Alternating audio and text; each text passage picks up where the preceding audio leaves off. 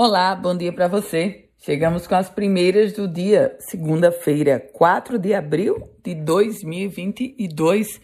Estamos por aqui começando sobre falar sobre esporte, porque o América atropelou o Globo.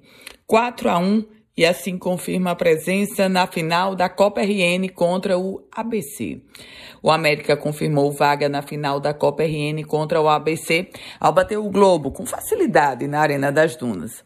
A equipe fez uma boa atuação e assim 4 a 1 gols de Rodrigo, Técio e Araújo. Aliás, Araújo marcou dois, enquanto Anderson descontou para o tricolor falando sobre pagamento, porque a Secretaria Estadual de Administração informou que, devido ao curto tempo para implantação da folha suplementar, o pagamento da primeira parcela do reajuste do piso salarial do professor, lembra que foi aprovado? no apagar das luzes do mês de março?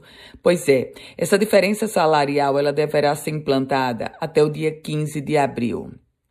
A Secretaria de Administração ratificou que no sábado receberam os servidores da Ativa, mas ao longo dessa semana deverão receber os servidores aposentados e pensionistas. Essa é a expectativa, falando sobre eh, esse, esse, esse atraso na implantação da folha. E depois de completar 75 anos de idade, no último dia 30 de março, o arcebispo metropolitano de Natal, Dom Jaime Vieira Rocha, se prepara para deixar o cargo que ocupou pelos últimos 10 anos.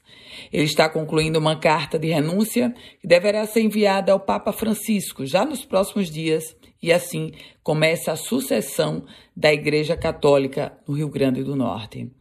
Chuvas provocando grandes e graves problemas. O trecho de uma ciclovia que faz parte do calçadão da Praia do Meio, na zona leste da capital potiguar, desabou no final de semana. De acordo com os comerciantes que trabalham na região, ninguém se feriu e esse desabamento aconteceu pela fragilidade da estrutura, provocada também eh, pelo desgaste a partir das chuvas, fortes chuvas.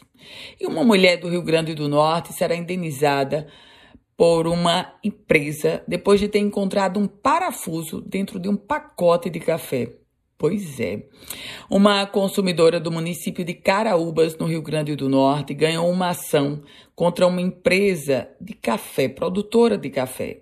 Ela vai ser indenizada em mil reais por danos morais em virtude de ter encontrado um corpo estranho, que nada mais era do que um parafuso. Essa decisão foi da Justiça Estadual Potiguar. E a Prefeitura de São Gonçalo do Amarante divulgou a terceira convocação de candidatos aprovados no concurso público. Essa relação já está na, em uma edição extra do Diário Oficial do município. 18 aprovados para os cargos de assistente social, cuidador social, educador social, engenheiro civil, contador e psicólogo. Com as primeiras notícias do dia, Ana Ruth Dantas. A você, grande semana, excelente dia. A gente se encontra. Quer compartilhar esse boletim? Fique à vontade. Quer começar a receber esse boletim? Então manda uma mensagem para o 987 16 8787.